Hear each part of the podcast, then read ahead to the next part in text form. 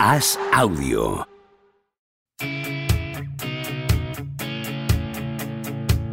¿Seguirá Don Propia Puerta batiendo récords goleadores? ¿Creció Camavinga como Sidorf junto a un vecino brasileño? ¿Es cierto que Rudiger suda cocaína? ¿Veremos a Varela algún día tumbado en una varela? Javier Aznar y Enrique Ballester responden a estas preguntas y analizan cada jornada de Liga y Champions en Los Últimos de la Lista, un podcast original de As Audio.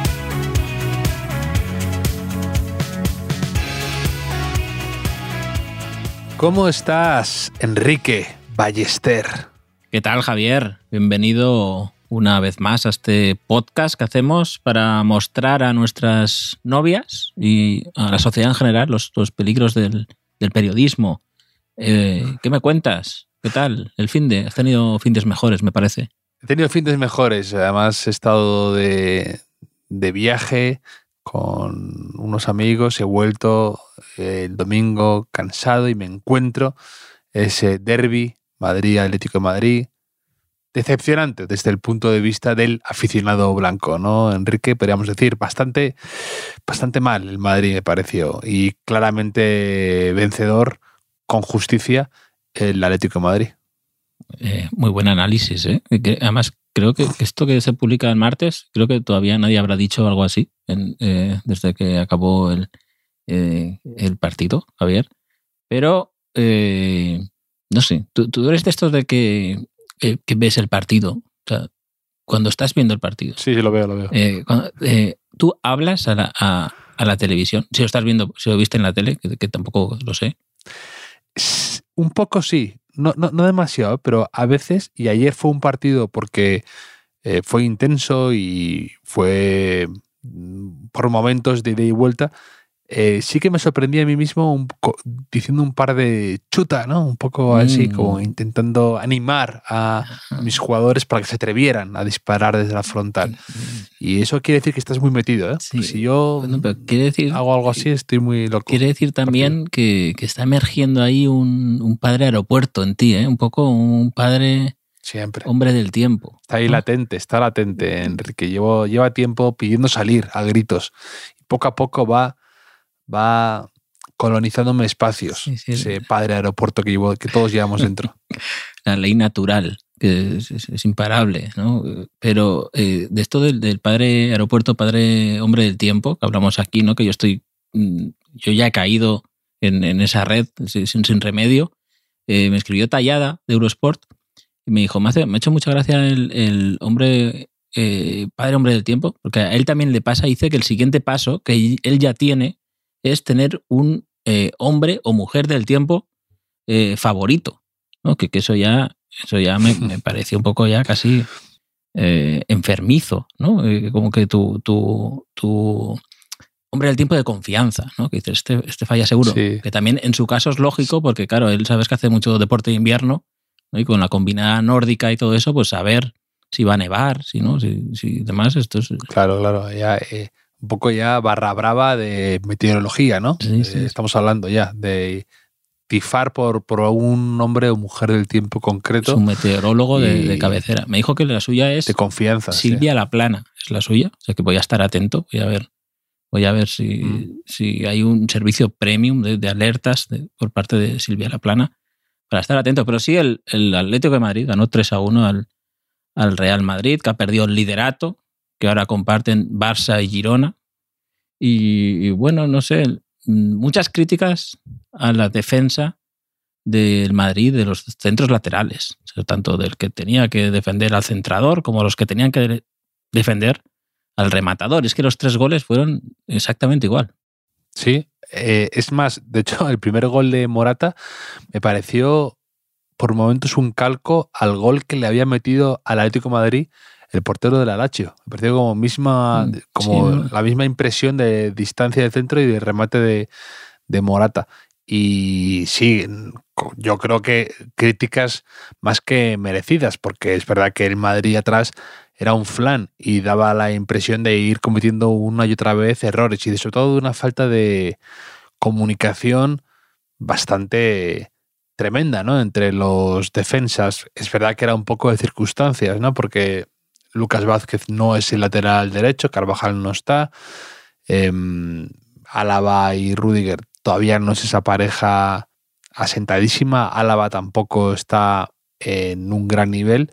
Y luego Fran García, que para mí me está resultando un poco decepcionante. Es verdad que es voluntarioso, es esforzado, pero se me está quedando algo corto de nivel hasta el momento, sinceramente. Ni defensivamente es un coloso, ni tiene esa finura en ataque. Y además, cuando tú veías algún partido suelto del Rayo Vallecano y demás, en mi cabeza era un poco distinto Fran García, ¿no? Que es lo que suele pasar cuando ves ocasionalmente algún equipo, algún jugador y quieres que determinado lateral o, o jugador está en tu equipo, ¿no? Entonces tú te fabricas un poco las expectativas, lo que quieres que sea. Y se me está quedando un poco corto y yo creo que es la, sensación instalada, que em, parecía que con la baja de Mendy era su momento para ir cogiendo confianza y alcanzando un nivel y pese a que Madrid ha tenido todo victorias hasta ayer, hasta el otro día, mm. pues mm, se queda corto Fran García yo creo de momento eh, se queda corto no con segundas, ¿no? Entiendo. El, el, centro, qué gran invento. Es que aquí ya, ya hay eh, lemas de este programa que sirven para explicar cualquier partido de fútbol. O sea, eso hay que tenerlo muy claro. Y mm, lo de Fran García, que hablamos la semana pasada, no sé si fuera de micro o con el micro, que esto nos pasa mucho.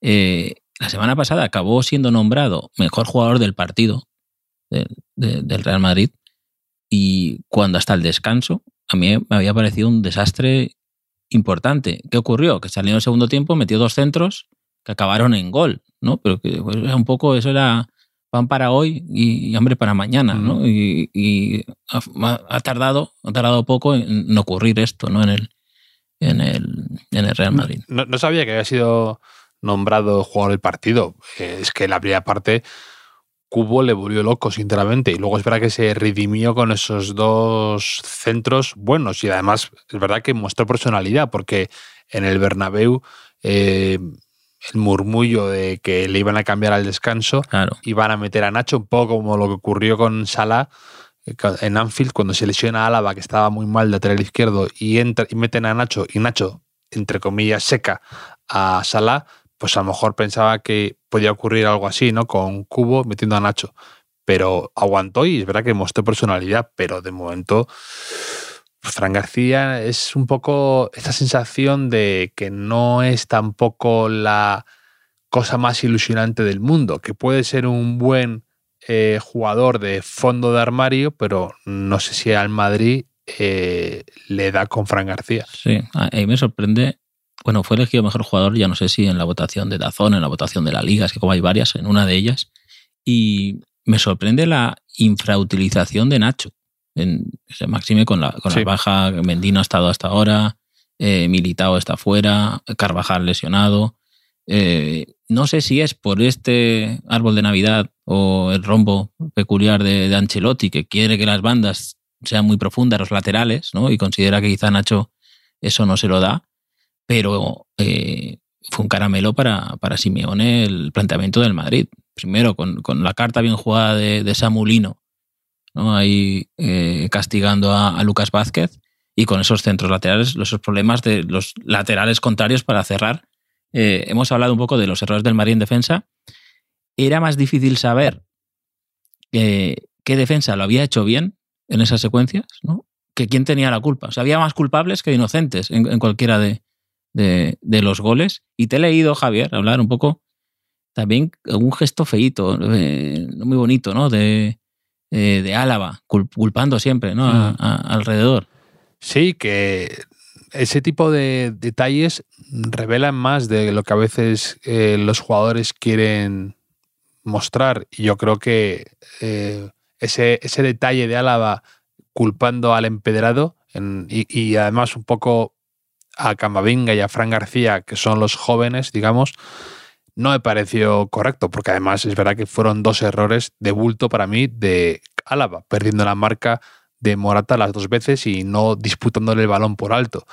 Entonces, mm, sorprende, ¿no? Porque da la impresión de que Álava está algo superado o que está nervioso o que está frustrado.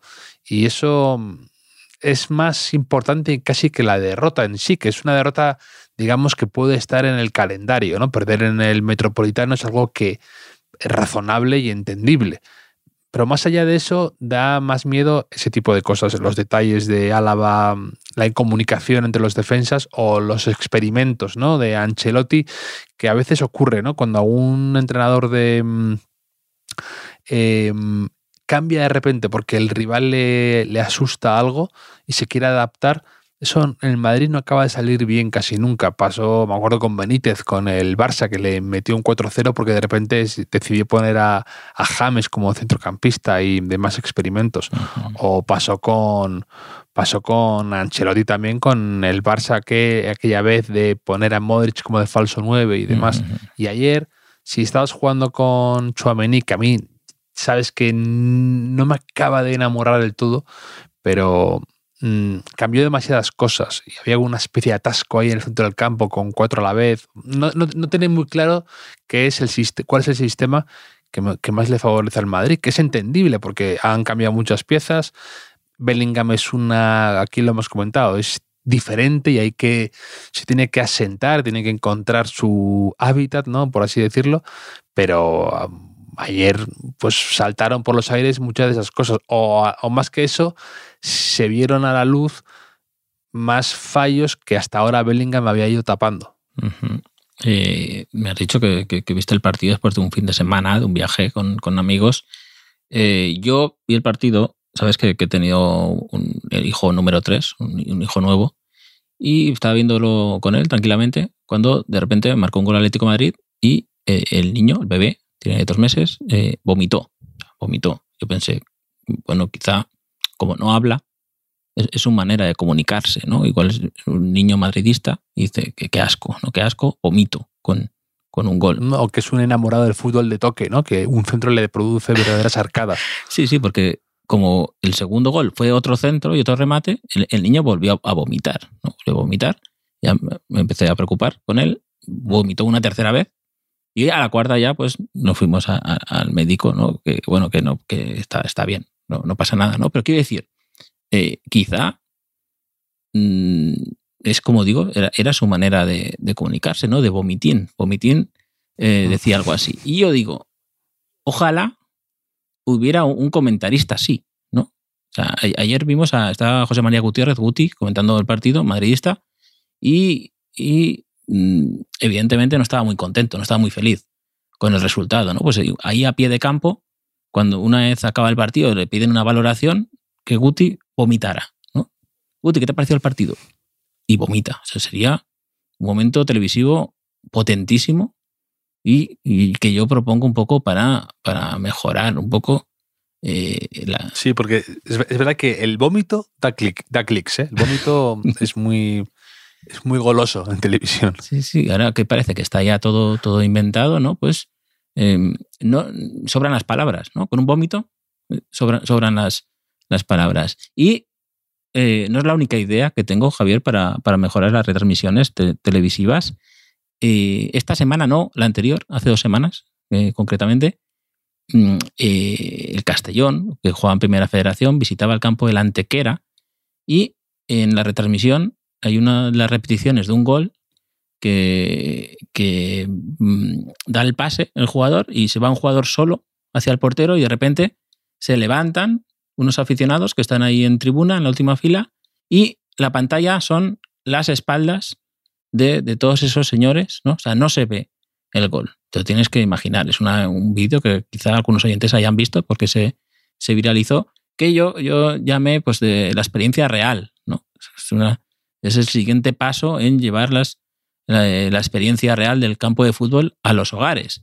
Y además de aplaudir esto, que lo aplaudo, digo, ¿por qué no vamos un poco más allá? ¿no? Y tú cuando contratas un servicio de televisión de pago para ver el fútbol, pues que, el operador te, por ejemplo, para que sea lo más real posible, además de enviarte ahí cuatro, cuatro personas un poco pesadas, ¿no? que te cojan del brazo, que, que fumen, que te fumen en la cara, ¿no? Un poco así, ¿no? Que, pues que, si llueve, te, te envi- tiren una manguera, agua con manguera. Un poco así, eso es lo que yo propongo.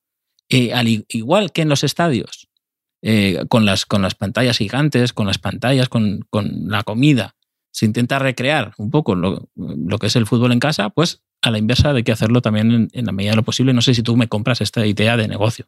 Pues te digo que no solo te la compro, sino que la he experimentado un poco. Porque el otro día, con nuestro querido productor Javier Machicado, viví algo así en el Museo Legends, que está en la, en la Plaza Sol, De Madrid, ¿no? Por- por- Hay porque en una- Castellón también hay una plaza sol.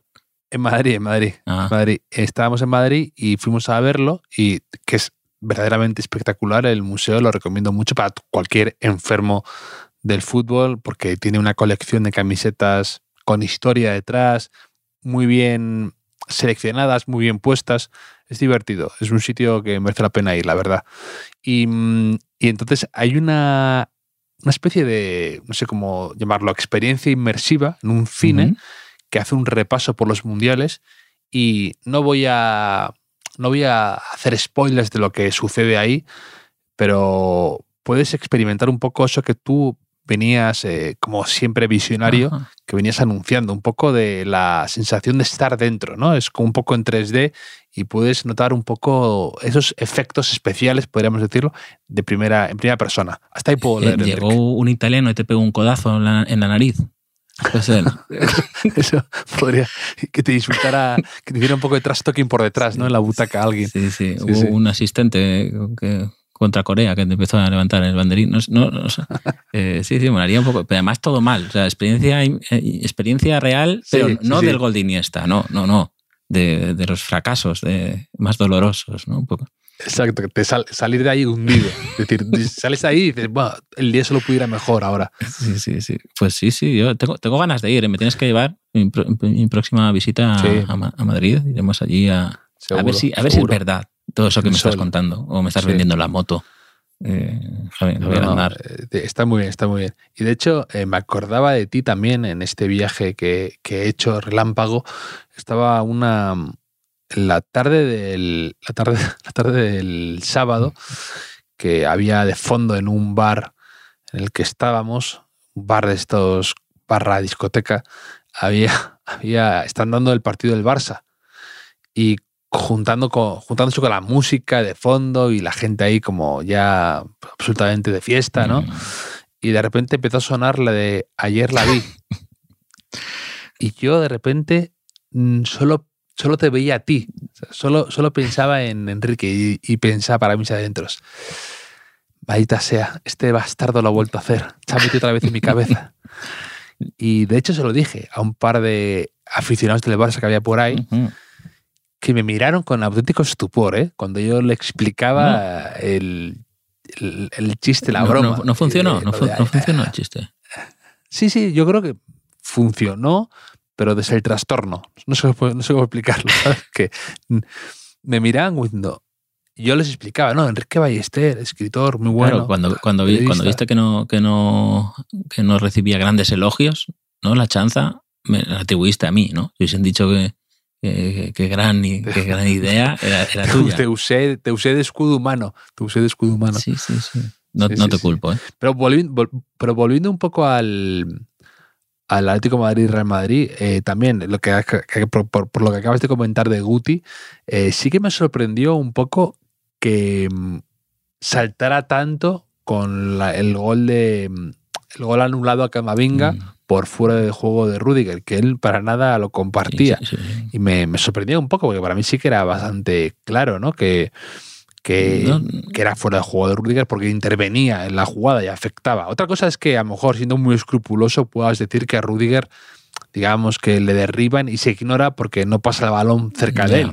Pero luego sí que se le pone la lupa al fuera de juego, ¿no? Que eso es un, pero eso es fútbol, eso es, eso es así, no para bien o para mal. No van a pitarse penalti nunca y sí que afecta a la jugada de algún modo, ¿no? Hay que ser también Sí, realistas. Se, con se este pegó un todo, pero claro, ocurre con estas jugadas que, que hemos visto jugadas parecidas. O sea, yo ahora estoy recordando, por ejemplo, Francia-Croacia, eh, final del Mundial. El primer gol que es en propia puerta, hay un jugador de Francia en fuera de juego posicional, y con VAR también, pues se considera que como no toca la pelota o como no sé qué, o sea, está muy cerca de, de la acción, pues que no, que no, que no interviene, ¿no? Y a veces, pues, eh, cuando hay una línea difusa ahí, ¿no? Un poco de interpretación, pues eh, sí que está un poco picado, un Ya, poco ya. picado Guti, está un poco picado. Y a veces hasta da. o sea, por ejemplo, el gol de Cubo el otro día en el Bernabéu, que es un Mm. golazo, y que Oyarzábal se agacha. No, no le da, sí, le pero dio, le dio un poquito, o le le da un- poquito.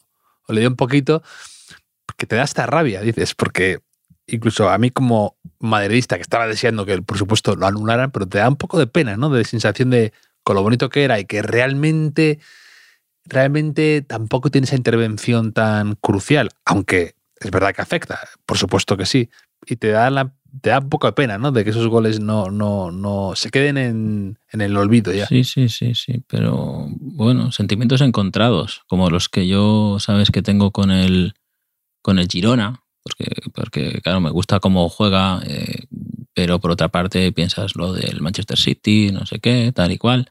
Eh, y por otra parte también, pues tengo en Big Wenger, tengo a Eva, Eva Martín, tengo a Sabiño, tengo al delantero de Ucrania, este también, ¿no? Entonces, sentimientos encontrados, ¿no? Como, como una canción de Amistades Peligrosas que se llamaría Sentimientos Encontrados, quizá.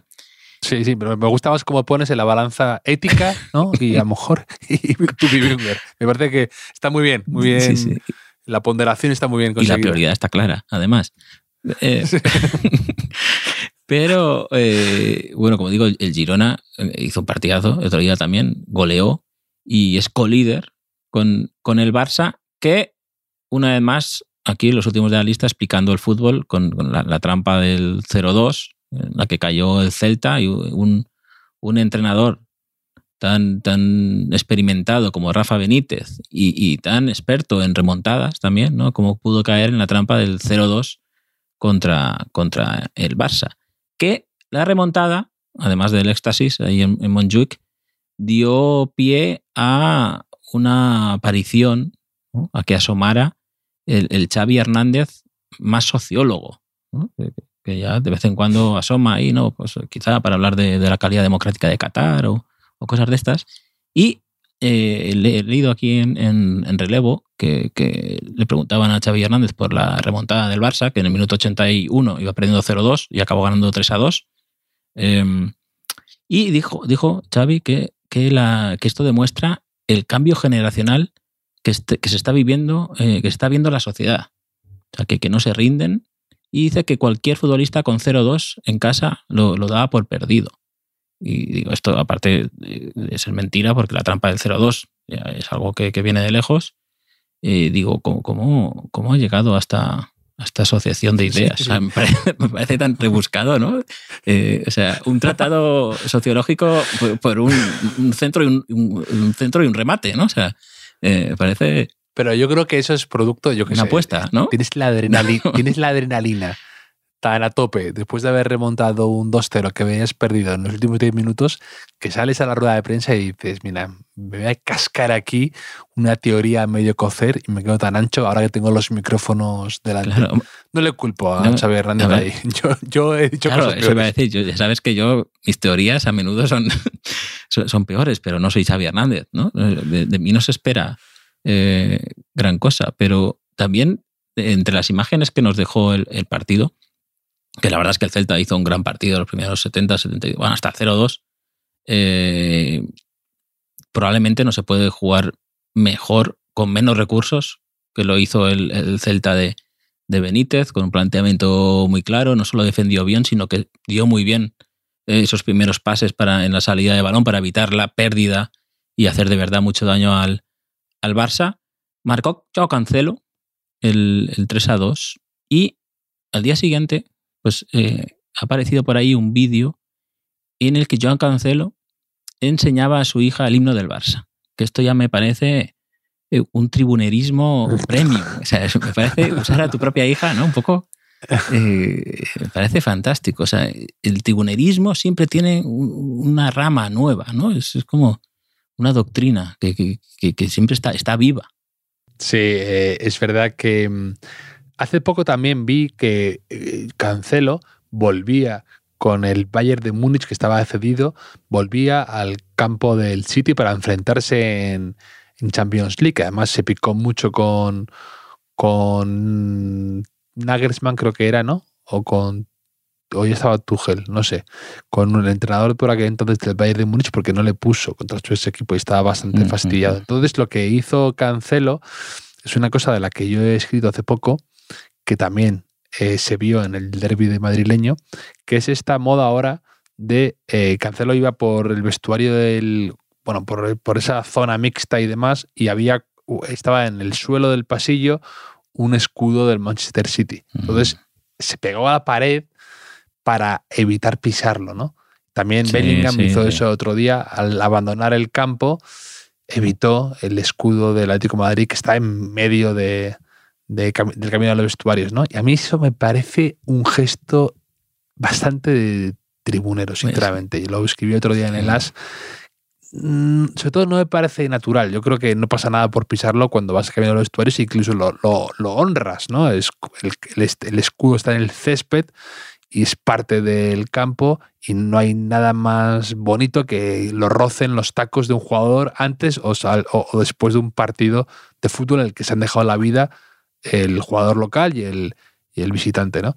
Pero Cancelo mostraba maneras, ¿no? Con lo que tú Sí, has sí. dicho ahora también de lo del Es himno. que, bueno, una, una manera de evitar que, que Bellingham te meta goles es dibujar un gran escudo, ¿no? Gigante, en- los 40 metros más cercanos a tu propia portería, ¿no?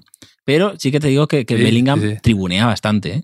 O sea, en la victoria y en la derrota tribunea bastante Bellingham eh, porque la patada que última que le pega ahí a Correa es muy tribunera, Sí, ¿no? sí, De, por lo, de sí, por lo sí, menos este siente la derrota, ¿no? Tiene, tiene coraje. Y luego, pues, su, claro, tiene su celebración que ha cuajado mucho, ¿no? Esa que se planta ahí un poco eh, frente a la grada, con los brazos a- abiertos y, y sus declaraciones, ¿no? Enseguida de, de lo que es el Madrid y estas cosas, ¿no? Pero bueno, no sé. Yo también tengo sentimientos encontrados con los jugadores tribuneros, como sabes, en, en esto del fútbol. No, yo también, yo también, yo también. Porque hay, hay el tribunero es entregado y es eh, tiene algo de querer agradar y de querer gustar que no está mal. El tribunero mm, tirando más a, a, a lo zorro Mm. Ya me molesta más. El que regatea los esfuerzos eh, cuando no le enfocan y cuando le enfocan ya hace ese gestito, ¿no? Eso me, me- chirría más y me gusta El algo que menos. tribunea como estrategia, ¿no? De marketing, casi. Hmm, sí, sí, sí, eso es, eso es un buen, un buen, un buen resumen. Y el precisamente el, el que, tú, que tú has mencionado, el Girona, el, el Madrid juega este fin de semana con, contra ellos, que es un equipo que se le da fatal tradicionalmente al, al Real Madrid. Ha perdido muchas veces ahí. El, el año pasado empató en el Bernabéu. Y, Sí, sí, sí. y- es verdad que el Girona este año está francamente inspirado. Y me sorprende además que, pues que se permitan cosas como, por ejemplo, tener a Pablo Torre de suplente absoluto. No, no digo que, que no juegue, porque es un, un jugador con mucha proyección del Barça, cedido, y no tiene hueco en el 11 ahora mismo titular. porque es que No digo que no sea importante, pero no juega. No, pues que a quién quitas, porque está Alex García, está Iván Martín, está Ángel Herrera a un nivel nunca visto. Y, y claro, es que. Muy, yo siempre, siempre he sido bastante fan de Ángel eh, Herrera, me gustaba mí mucho en, en, en Granada sí, pero en español eh, no, no, no No, en español no, fracasó. no, sí, además, sí. Me, me lo recuerda siempre mi amigo Jackson, que es del español a muerte. Yo le vendía a Ángel Herrera con todas mis, mis, ganas y, no, no, no, no jugó nada bien. Incluso no, no cuajó con la afición. Y el año pasado les marcó gol con el Girona y lo celebró en, por todo lo alto, como un poco reivindicándose. Pues, eh, ¿sabes que ha, ha vuelto la sección líder, la sección estrella del audiovisual español, ha vuelto Economía Circular en el día después? Volvió, volvió de hecho, la semana pasada. Escribí un pequeño homenaje a Pepe Domingo Castaño, que falleció. Y esta, esta semana ha escrito, Javier, eh, sobre, sobre Sabiño. Eh, eh, me, no sé, me he revolcado ¿no? en, la ciénaga feliz del hallazgo de, de, Sabiño.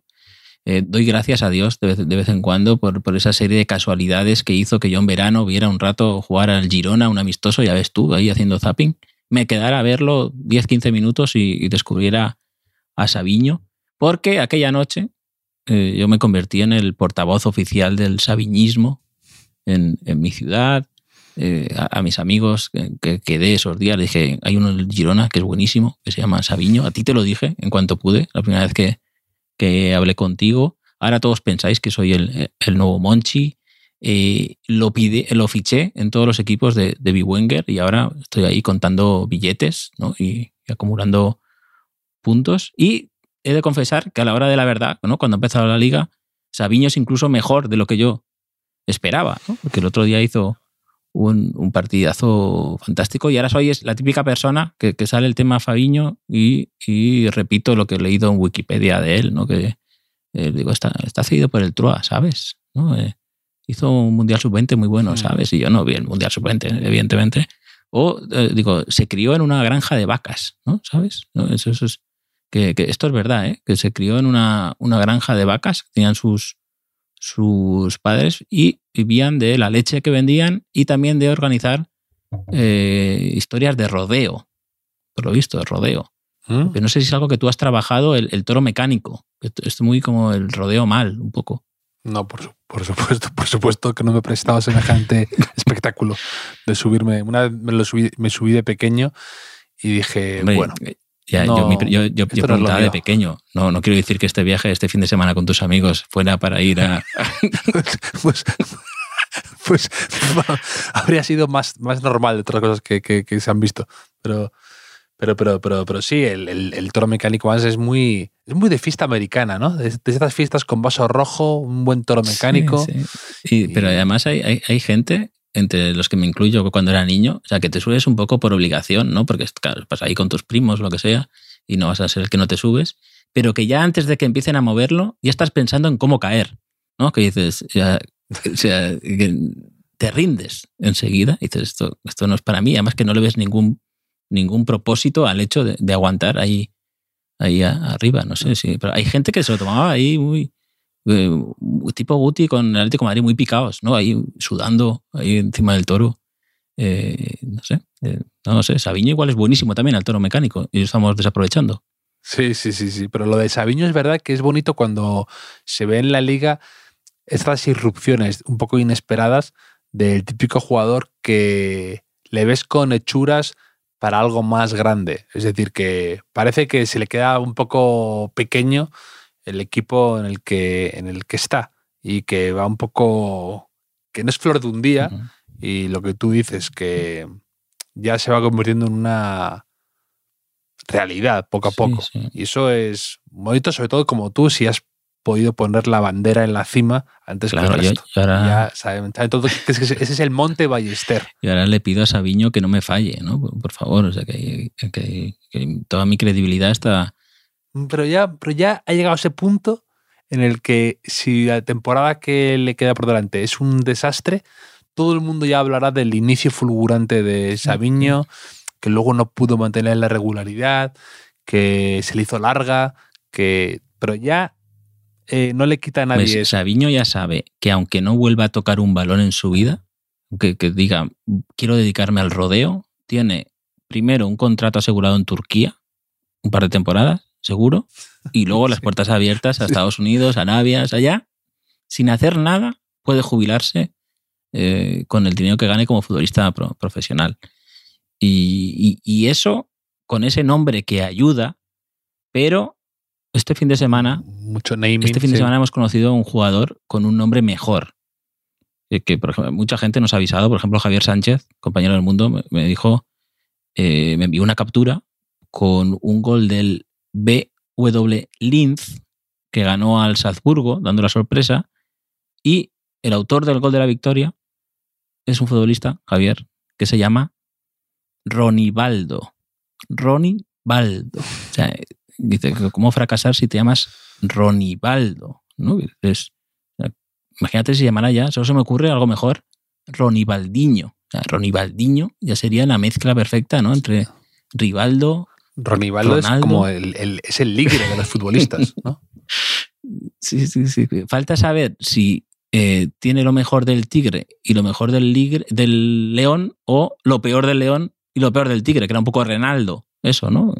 Entonces es, es- es la clave. Y, y dice Javier Sánchez que quizá eh, el grupo Los Ronaldos, ¿no? Puede, puede haber ahora los, los Ronibaldos. Puede ser un- eh, una actualización, ¿no? Mm. Pero, pero claro, El, el Linz es de, es de, de Austria, ¿no? sí, imagino que si estaba jugando contra Salzburgo, eh, Sí. ¿Sabes quién jugó en el Linz? Y además no es la primera vez que hablamos de esto aquí en el podcast. mm, sí, sí. ¿Quién fue el delantero del Linz? Eh, un delantero que Zamorano no, porque jugó en el Graso, en el Shuttle. parecido, sí, sí, es parecido. Enrique ha estado al palo. Me lo has al dicho palo. alguna vez, ¿eh? ¿Puedo, puedo decir otra vez? ¿Hugo Sánchez, quizá? ¿Hugo Sánchez? No sé. Exacto. sí. Bien, bien, bien, bien. No sé si en el mismo Linz, a lo mejor es en el rival. Y aquí estamos diciendo una, O sea, el Linz. un- una el barbaridad. es el nuevo PSV, ¿no? El PSV que siempre dice, no, es que tuvo a Romario y luego a Ronaldo. Pues estos tuvieron a Hugo Sánchez y ahora a Ronibaldo. O sea, que, que- que grandes, que no sé ni siquiera si es delantero. Igual marcó el gol y, y es, es defensa central. Estamos, estoy dando por hecho que, que es delantero, pero claro, si te llamas Ronibaldo, ¿qué, vas, a, qué, vas a, hacer? ¿qué vas a ser?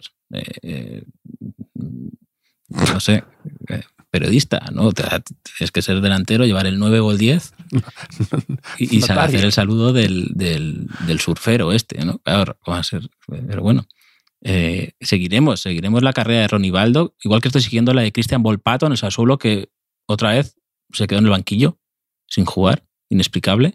O del Barmouth eh, de Iraola, que, que- que está teniendo la suerte de que hay tres equipos peores que el suyo en la Premier y por eso no está, no está en descenso. Así que ha empezado la- hemos empezado la temporada eh, pues un poco regular aquí en Casa Ballester. Sí, sí, sí.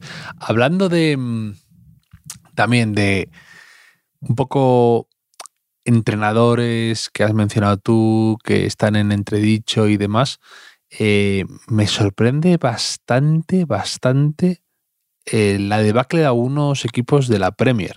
Eh, por ejemplo, el Manchester United, que está en llamas, y por no hablar del Chelsea, que no es que esté en llamas, es que lleva cero goles en, lo- en- en este mes y decía otro día un tuit que si no marca este miércoles al Brighton, creo que es, tienen que elegir el gol, el mejor gol del mes entre la sesión de Sí, entrenamiento. no, no. Eh, yo vi el, el final del partido el otro día y acabó jugando Poquetino con un delantero de Albania, algo así, que busqué el nombre, no me acuerdo ni cómo se llama, pero Broja, ¿no? Sí, Broja, de Broja, eh, pero bastante, Armando Broja, ta- bastante tronco, o sea, bastante mucho, que estaba todo el rato fuera de juego, o sea, era el mejor defensa del rival, y digo, se han gastado mil millones de euros para acabar jugando. Es verdad que tienen varios lesionados, ¿no? Pero para acabar jugando ahí con este tipo ahí que, he visto que había estado cedido en varios sitios y no había destacado en ninguno, realmente. Eh, digo, ¿cómo está el patio, no? Por ahí. Por, Mm. y, Sí, sí. claro, y es que Sí, además, viene un calendario de AUPA, no sé qué, no sé qué van a hacer. No, no, yo creo que Pochettino tiene horas contadas en el Chelsea, sinceramente. Y no sé, y- Si se llamara caos se llamara. Pachetino, yo estaría destituido, ¿no? Quizá. Y Ten Hag también lo mismo, es todo eh, apagar, apagar el fuego en gasolina continuamente. No, no renuevan a De Gea, luego le quieren renovar, fichan a Onana, Onana se estrella. eh, han echado de repente a. He leído hoy que a, a Jadon Sancho le han echado de todas las instalaciones del primer equipo masculino, incluyendo el comedor. Y O, o entonces, sobre se- todo el comedor, ¿no? Especialmente el comedor. Luego a Maguire le quita la capitanía y no le logra traspasar y se queja a Maguire. Es todo como, de verdad, digo, Manchester United, mm, ponte firme, o sea, eh, recompón tu vida, ¿sabes? No sé, haz algo. O sea, es... He visto que, he visto que has compartido en Twitter eh, una captura del diario As, que eso, no- es muy bonito eso, Javier, poner una captura y no poner el enlace del diario As que te paga. Eh, pero bueno, es otro tema. Vaya, Y- vaya rata.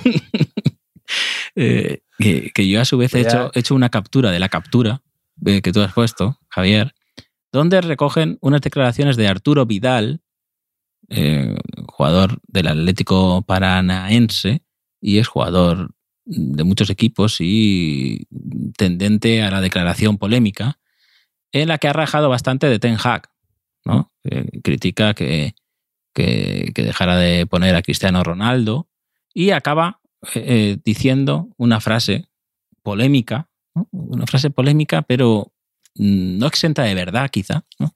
Eh, eso te quiero preguntar, Javier. Es un tema, un asunto delicado eh, en este país y a estas alturas de la vida. Dice Arturo Vidal, los calvos, los calvos son muy complicados. Me gusta cómo, cómo cierra con esa reflexión, un poco como la de Xavi Hernández, ¿no? O sea, es casi sociológica. Sí, es como algo que él quería decir. que da ¿no? para. Es, es algo sí, que- que, que- que da para. Que luego dice. Bueno, y un día abramos, abrimos un coloquio sobre esto, si os parece, un cineforum sobre esto, causas y consecuencias de la alopecia. Sí, sí. Pero, algo hay. pero se ahí, queda ¿eh? tan ancho que es un dardo a, a entrenadores pasados suyos, como San Paoli, y si quieres mirar más para atrás, también Guardiola, ¿no? O alguno así. Sí, sí, sí. Pero claro, es que venimos aquí en España con el tema Rubiales. Calvo, ¿no? Pues, Calvo.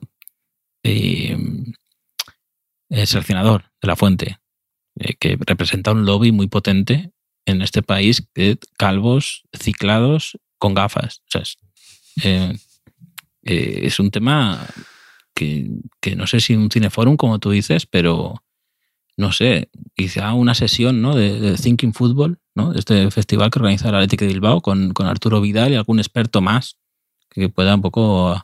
a- Yo, de de estas notas que yo tenía, que iba tomando durante el verano, para decir, quizá un día con Javier puedo, puedo hablar de esto. ¿no? Una que tengo es, en las piscinas siempre hay un, un calvo explicando cosas. Que, que es, que es- esto es así. O sea, me fijé yo en verano, me fijé mucho. eh, y siempre había un calvo explicando a otras personas cosas, ¿no? De, pues de, de- de- del funcionamiento de la piscina o de los fichajes del Madrid o de lo que fuera. Siempre hay un calvo que sabe en cualquier ámbito de la vida y, y, Bueno, y- y toda la gente que se fije a partir de ahora. Los calvos o rapados en la piscina tienen la ventaja de no tener que usar gorro. Sí, Eso es sí, una cosa sí, de la que se habla poco. Sí, sí, sí, sí, sí, no, esto es, es muy importante. Ventaja aerodinámica, quizá, también a la hora de, Mm. a la hora de, de nadar, pero bueno, no sé. eh, yo quería comentarlo contigo, lo de, lo de Arturo Vidal, como quería comentar contigo mm, varios comentarios, valga la redundancia, que han dejado nuestros, nuestros oyentes eh, a raíz de, cosas que hemos dicho aquí. ¿Recuerdas que hablamos de... eh, primero hablamos de Tomasi, jugadores del Levante, y a raíz de lo de Tomasi, un oyente nos dijo que había sido alcalde en Italia de no sé qué ciudad. Hablamos de futbolistas que podrían haber sido mm, alcaldes, ¿no? Eh, coincidimos en Azpilicueta, por ejemplo. Sí. Y- Nos hemos perdido a, a un Mijatovic alcalde, ¿eh? No, no sé yo cómo, cómo acabaría esa ciudad o ese municipio, pero Mm. un Mijatovic alcalde daría juego, ¿eh? Sí, hombre, realmente a Mijatovic mm, le fue bien como futbolista, le fue bien como director deportivo, se podría decir, ¿no? O sea, hizo un, un Madrid ahí un poco de entreguerras, pero buenos fichajes, se puede decir, ¿no? Y como alcalde, pues no lo sé. eh, No sé, el otro día le han embargado una casa en, Ah. en la Costa del Sol, le decían, por, por impagos. No, pero, no sé, no pero sé. eso es un, un bonus a la hora de, de querer ser alcalde, ¿no? Eh, en esa zona Sí, pues todavía es- más. Efectivamente, efectivamente. Y, y un poco infravalorado como director deportivo del Madrid, Mijatovic. ¿eh? Yo siempre le defiendo un poco ahí. ¿eh? Sí, sí, a eso me refiero, ¿no? De esos años ahí cosas. de- sí, sí. de Ramón Calderón. Y, y- pero mm, un oyente, también llamado Javier, me ha, me ha recordado un meme que hice hace, hace un tiempo, en un periodo electoral, que era como eh, que podía haber sido un futbolista alcalde, de haber seguido mis consejos, porque el meme era eh, no votes cambio, vota cambiaso. ¿no? Y salía cambiaso así como celebrando un gol, o sea, como que era un jaque mate, ¿no? Porque creo que en esas elecciones había algún candidato que era vota por el cambio, entonces le haces el jaque mate ahí, ¿no? Si tú desde el Mm. partido rival Mm. dices, no, no, cambio, no, cambiaso. Y llevas a, a Esteban Cambiaso, Nicolás Cambiaso, el hermano, igual más difícil, ¿no? Pero, Sí, pero Esteban el Cambiaso. por- portero del Castilla fue. sí, sí, sí. Pero, Pero por- Cambiaso, que a mí me gustaba muchísimo, siempre le he defendido a Esteban Cambiaso, me encantaba en aquel Inter, que a lo mejor no ha dado el salto a los banquillos de élite, pese a que era un gran conocedor de fútbol por lo de por lo que dice Arturo Vidal, ¿eh? porque Cambiaso se quedó. Sí, sí, sí. Pero, pero era un. Se quedó pero no era un, rápido. no era un calvo agresivo, ¿no? Era. No, no. es verdad. que eh, ahí había un matiz ahí en él, eh, en Cambiaso. Y, y bueno, también, ¿te acuerdas que hablamos de, de los premios Trofeo Bravo, Golden Boy, etcétera? Claro. Pues eh, a punto Navarro, un, un clásico oyente de, de este, de este podcast. eh, Que me lo encontré otro día en el Bernabéu. ah, sí.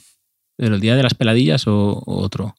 El día de eh, la Champions. Ah, muy bien. Eh, pues, pues no sé si aprovechó el momento para preguntarte, porque ya habíamos hablado de esto. Eh, dice, hoy oigo desde hace años hablar mucho del premio al Golden Boy, pero nunca he visto imágenes de Envoy recogiendo el premio por, por un gol suyo, Javier. Bueno, última vez que digo que le conozco públicamente a este oyente, de, para mí desconocido a partir de hoy. Gol de, eh, Golden Boy, bastante bien, bastante bien. Y eh, hemos hablado de entrenadores, Javier, y no hemos hablado de, de- del final de la etapa de Marcelino García Toral en el Olympique de, Mm. de Marsella. Miguel Castañs nos dice que, que es una lástima que, que se haya ido antes de que podamos hacer chistes como Marcelino, ¿no? En el Marsella, Marcelino García Toral o el Olympique de, de Marcela, de Marcela, ¿no? De por Marcelo, muy triste. Y no Sí. sé, un poco. Pero vamos, eh, hay cosas que, que no sé por qué, sin ser uno Nostradamus, ¿no? Mm. O como decía, como decía en El Oso Soprano, ¿no? Que es una de las escenas más graciosas que he visto en series, ¿no? Cuando pensaba que Nostradamus era el jorobado Notre Dame eh, Sí, y se sí. confundía. empezaba. Es espectacular esa escena. Pero bueno, sin ser uno de Nostradamus, veías que Marcelino y el Olympique de Marsella eso no podía acabar bien. Y es que ha acabado mal demasiado pronto. Sí, sí, sí, sí. ¿no? Y un poco raro Marcelino, ¿no? Desde. Quizás de la salida del Villarreal, no lo sé, o en qué momento, pero parecía muy bien colocado para ser seleccionador español, recuerda, ¿no? Que incluso decía, no, está esperando sin equipo por, por- porque después de Luis Enrique le tocará, ¿no? Eh, que es lo típico que si hubiese sucedido hubiésemos dicho, como adelantamos los últimos de la lista, ¿no? Pero Mm. como no pasó, Mm. Pero sí que le deja un poco, no sé, fuera de foco esta experiencia fallida. ¿no? Es que la carrera de entrenador se habla mucho de que es difícil elegir la carrera de futbolista, ¿no? De eh, dónde ir, dónde no ir. Pero con entrenadores pasa igual. O sea, ¿qué es mejor? No entrenar, eh, se olvidan de ti. ¿no? Estar en los medios o aceptar eh, cosas que, que quizás salgan mal, ¿no? Un poco antinaturales, no sé. Sí. Pasa mucho. El otro día leí que se habían también cargado a Víctor Sánchez del Amo eh, con Cartagena, el Cartagena, sí, que va, va colista de segunda división. Y Víctor Sánchez del Amo también tuvo un momento en que parecía que podía mm, convertirse en uno de esos entrenadores en primera división por, su- por su juventud, porque sabía de fútbol y se le fue complicando todo. Y, y pasa habitualmente, es que es, es muy. es una. Es difícil hacerse un hueco, consolidarse, elegir bien, que no te traicionen o te engañen con proyectos que luego no son tal cosa. Es muy complicado, la verdad. Y a mí a veces me da, me da pena, sinceramente, por algunos entrenadores, por, porque creo, es un, que creo que a veces tiene que ser muy duro que te el hecho de que te despidan, que luego, pues bueno, lees no sé qué finiquito y se te pasa un poco eso, pero, pero mm, que te señalen y que quedes tú en evidencia y que te digan que no vales tan pronto, eh, abandonar un proyecto en el que has puesto ilusiones, Mm. no sé, me da, me da pena. Sí, más fácil que entrenar es, es ver fútbol. Pero, pero- sí. pero- y lo de Marcelino con el Olympique de Marsella son esas, son esas cosas que tú dices, tengo algo, siento algo que, que es imposible que eso funcione. Del mismo modo que te digo que luego a lo mejor acaba siendo fantástico, pero me parece imposible que funcione a priori una relación fructífera entre Kang y Lee y Luis Enrique en el PSG. Mm. Me parecen caracteres imposibles de, de que, de que eso salga bien, de que se acople eso. Sí, sí, pero, pero luego igual es al revés, ¿no? Que, que se entiendan. Eh, no sé, es una de las... Ya, como decían de Capello y Casano y luego se acabó también unas- como de no, pero, la yo creo que se parecen más, o sea, puede ser más Luis Enrique Gaby, quizá, ¿no? La, Aunque es verdad que no es lo mismo un club que una selección, que a lo mejor cuando eh, empiezas a estar harto de uno en la selección, no, no, lo ves hasta dentro de tres meses, ¿no? Y en, en, el club es distinto, pero es una de las pérdidas que más me ha dolido de la liga esta temporada, ¿eh? Kangin Lee, que también era de, de mis favoritos, como, como sabe. Pero, pero sí, vamos a ver, vamos a ver. Y que pensaba que me ibas a decir que era difícil que funcionara mm, Benítez en el Celta. ¿no? Que, que- que es, un, es un movimiento que eh, no es- a veces no es fácil, ¿no? Entrenadores que han estado en, en- con todos los respetos para el Celta, ¿no? O sea, pero que no es lo mismo entrenar al Liverpool o al Real Madrid que, o ganar dos ligas con el Valencia que entrenar de repente al Celta ya cuando tu carrera es un poco, no sé, como, como el viejo profesor, ¿no? Que, que dice, voy a coger a estos y les voy a enseñar un poco ¿no? a, a- a ver si aprenden de fútbol, ¿no? O sea, voy a demostrar que lo importante aquí soy yo y no los jugadores también, ¿no? Un poco, es otra lectura que se puede hacer.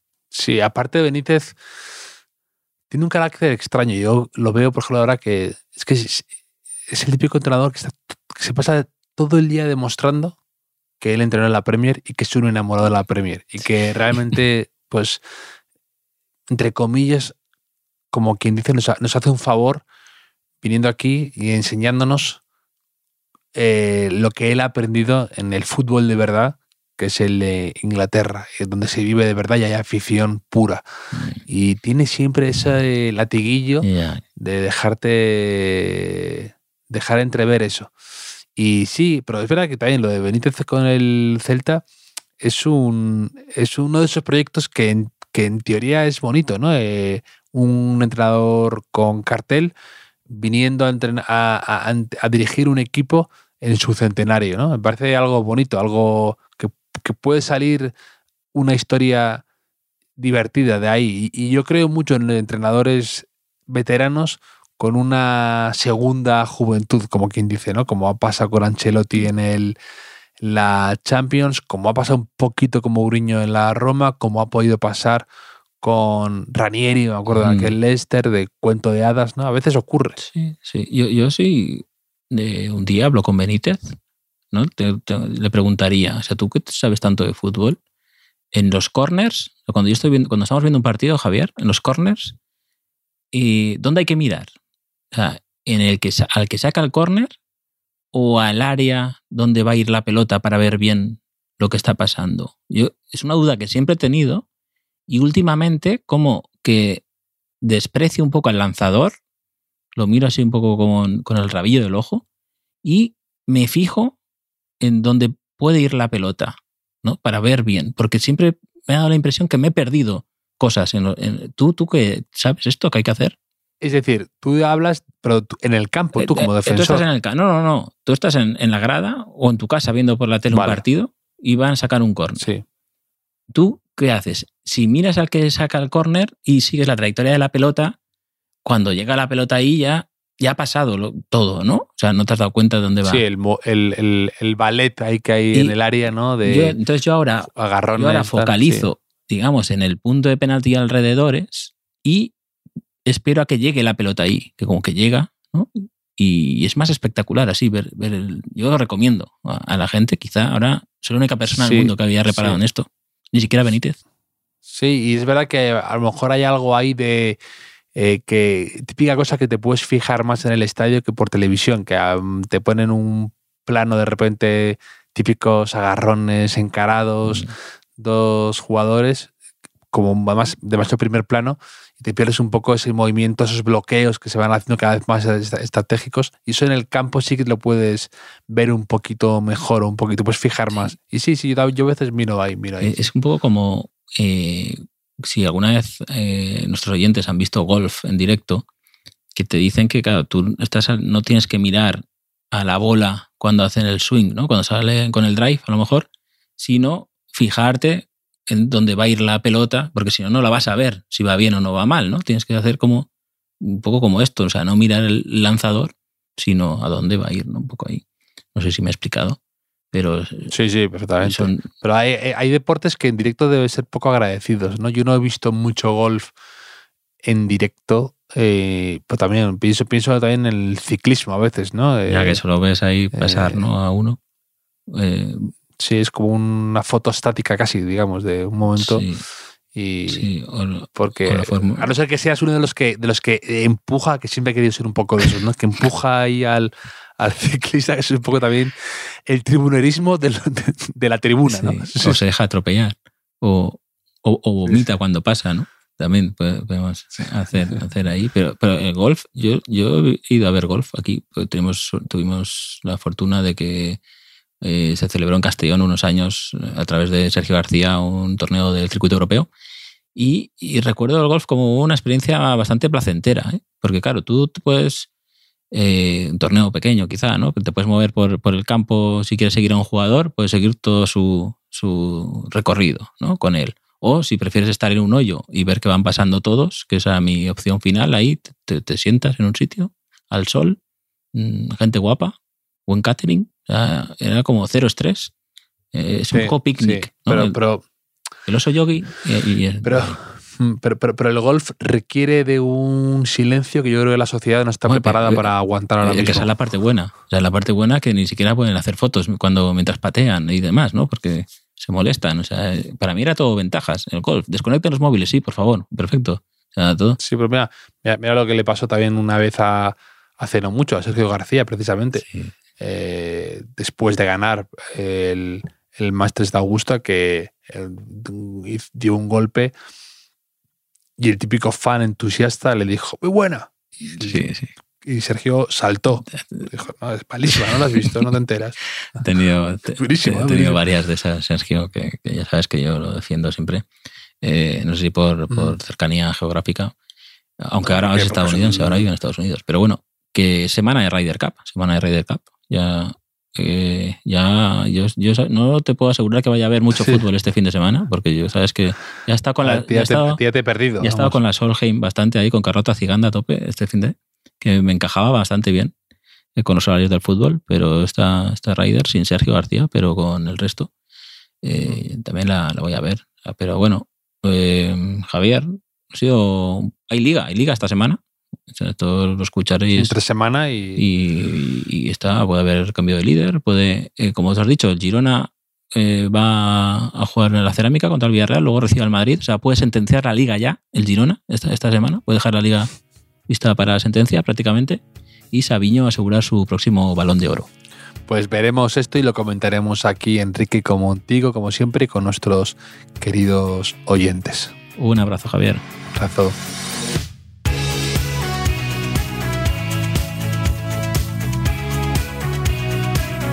Los últimos de la lista es un podcast original de As Audio con la producción de Javier Machicado y la realización de Vicente Zamora. Síguenos en redes sociales, arroba As Audio.